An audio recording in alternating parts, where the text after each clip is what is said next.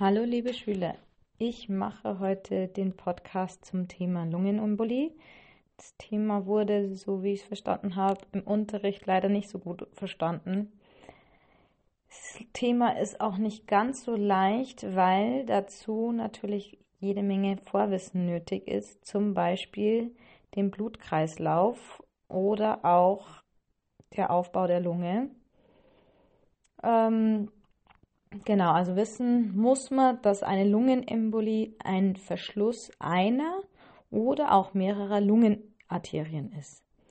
Und zwar wird der verschlossen durch einen Embolus. Das ist ein, ab, ein abgelöstes Blutgerinnsel, das sich dann eben in einer Lungenarterie feststeckt und da eben die Lungenarterie verschließt. Diese Lungenarterie ist dann natürlich nicht mehr durchblutet.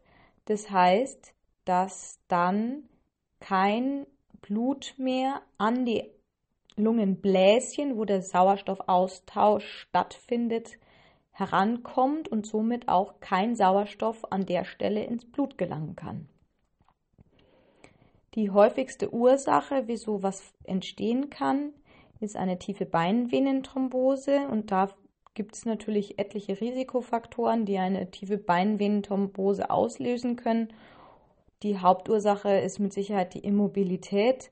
Das heißt, nach einer OP, bei langer Bettlägerigkeit äh, oder auch Reisen, wenn jemand einen Gips hat, dann habe ich einfach die Gefahr, dass dann sich eine Thrombose in der, den Beinvenen bildet und die kann, wenn sie sich ablöst, also dieses Blutgerinnsel, wenn sich ablöst, kann dann eben über den Blutfluss, das heißt über die Vena cava inferior, also die Hohlvene, in das rechte Herz, rechter Vorhof, dann ähm, rechte Kammer. Und von der rechten Kammer geht es ja dann in die Lungenarterien. Und da ist dann ja die nächste kleinste ähm, Gefäßeinheit, die dann verstopft wird. Gut. Meistens löst sich das zum Beispiel bei großem Druck, beim Pressen oder auch bei körperlicher Anstrengung, aber es kann auch spontan passieren. Was dann passiert ist, dass die Patienten zum Beispiel Atemnot haben, weil ja eben zu wenig Sauerstoff im Körper ist. Patienten husten, teilweise kann auch Bluthusten auftreten. Sie haben Brustschmerzen, weil ja das Lungengewebe nicht mehr mit Sauerstoff durchblutet wird und versorgt wird. Ähm, dann tut es natürlich auch weh, weil das Gewebe sich beschwert. Die Patienten haben Angst, weil diese Schmerzen natürlich auch an eine Art Herzinfarkt erinnern und die Patienten dann Angst haben, dass sie sterben. Durch die Angst kommen auch Schweißausbrüche. Die Atemfrequenz steigt und auch die Herzfrequenz steigt. Und durch den ähm, Blutstau stauen sich, kann es auch sein, dass sich die Halsvenen eben, äh, dass die halt hervortreten. Und äh, es kann auch sein, dass der Blutdruck sinkt und dadurch eine Bewusstlosigkeit auftritt. Was macht man, um das Ganze zu diagnostizieren? Man ähm, macht eine Anamnese, um Risikofaktoren zum Beispiel für eine tiefe Beinvenenthrombose auszuschließen. Man fragt nach den Symptomen und das gibt dann natürlich schon die ersten Hinweise. Wenn ich jetzt jemanden habe, der jetzt kommt mit Husten, Schmerzen in der Brust und äh, vielleicht auch einer erhöhten Herzfrequenz, dann würde ich auf jeden Fall die D-Dimere bestimmen. Das ist nämlich ein Marker, der im Körper entsteht, wenn ein Blutgerinnsel aufgelöst wird. Und sobald eins da ist, wird der Körper natürlich auf, anfangen, diesen aufzulösen. Wenn ich die D-Dimere abgenommen habe und die sind negativ, dann lässt sich eigentlich eine Lungenembolie ausschließen. Wenn die positiv sind, ist es kein Beweis für eine Lungenembolie, aber es ist ein großer Hinweis darauf. Man macht dann einen äh, CT-Thorax mit Kontrastmittel oder auch eine Lungenszintigraphie, um das dann zu beweisen. Und man kann natürlich auch die tiefe Beinvenenthrombose ähm, in einem Ultraschall zum Beispiel nachweisen. Gut, als Therapie macht man vor allem im Notfall erstmal eine Lagerung mit erhöhtem Oberkörper. Man gibt Sauerstoff, weil ja das, der Körper unterversorgt ist mit Sauerstoff, hilft es, dass man ihm mehr Sauerstoff gibt. Ähm, man legt gleichen Zugang, sodass man notfallmäßig Medikamente geben kann und auch eventuell eine Lysetherapie einleiten kann. Man gibt Morphin und auch äh, Benzodiazepine, um ähm, den Patienten zu beruhigen und die Schmerzen zu nehmen.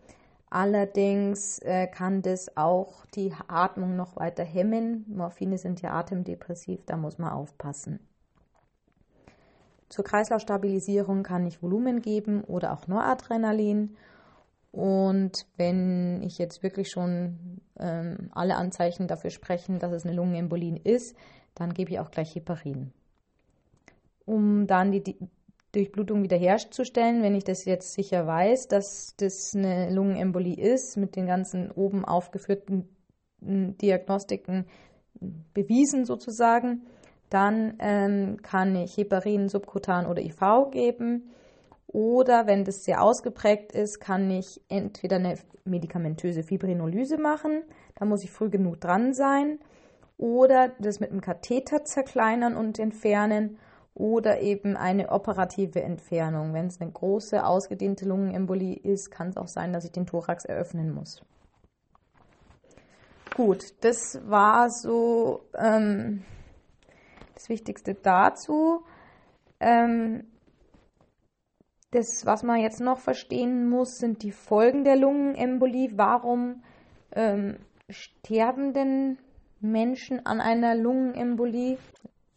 Das Problem ist, dass ja ähm, durch den plötzlichen Gefäßverschluss ein schneller Anstieg der Lungen, des Lungengefäßwiderstandes auftritt. Das führt dazu, dass das rechte Herz jetzt mit enormer Kraft gegen diesen Druck ankämpfen muss. Das Gefäß ist ja verstopft und dagegen muss das rechte Herz jetzt ankämpfen. Das ist wie wenn hinten jemand auf den Schlauch steigt und ich muss jetzt da trotzdem Wasser durchpressen. Ja, die Pumpe kann dann kaputt gehen oder halt überlastet werden. Und so ist es beim rechten Herz eben auch. Die, das rechte Herz schafft es manchmal nicht, eben gegen diesen Druck anzukommen. Und das führt dann dazu, dass das rechte Herz überlastet ist und es eine Rechtsherzinsuffizienz gibt. Dadurch fällt der Blutdruck ab und das nennt man dann ein akutes Chor pulmonale. Chor heißt ja Herz und pulmonale ist Lunge. Also dieses, diese Herzüberlastung kommt von der Lunge. Dann ist es ja so, dass die Alveolen nicht mehr richtig durchblutet werden. Das habe ich ja ganz am Anfang schon gesagt. Und dadurch sinkt natürlich auch die Sauerstoffkonzentration im Blut. Das nennt man Hypoxämie. Und das heißt, auch das Herz bekommt wieder weniger Sauerstoff. Aber das Herz bräuchte ja jetzt eigentlich mehr Sauerstoff, weil es ja extrem pumpen muss. Das heißt, nicht nur das rechte Herz ist jetzt halt unterversorgt mit Sauerstoff, sondern auch das linke Herz kann dann nicht mehr richtig pumpen, weil es eben nicht genügend Sauerstoff hat. Und das heißt, dass dadurch auch das Herzminutenvolumen sinkt. Das heißt, das, was in der Minute durch das Herz ausgeworfen wird, die Menge an Blut, die sinkt, was dann zu einem Kreislaufschock kommen kann. Genau. Das waren auch die Folgen. Und wichtig ist natürlich jetzt, dass man verhindert, dass erneut eine Embolie oder auch eine Thrombose auftritt. Das verhindert man, indem man Antikoagulantien gibt für mindestens drei bis sechs Monate. Die Prognose ist je nach Größe ähm, des Thrombus, der sich da löst, also des, der Embolie und auch das Alter des Patienten sowie den Vorerkrankungen. Also wenn der Patient natürlich schon Herzvorerkrankungen oder Lungenvorerkrankungen hat, ist es für den Patienten natürlich schlechter. Ähm, und das heißt, die ist so zwischen drei bis acht Prozent äh, tödlich. Wichtig ist natürlich auch, wo ähm, lebt der Patient, wie wird er versorgt.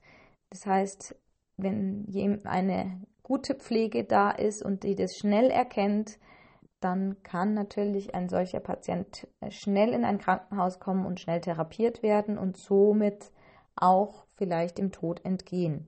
Deshalb, liebe Schüler, ist es wichtig, viel zu lernen und ich hoffe, dass Sie es jetzt verstanden haben.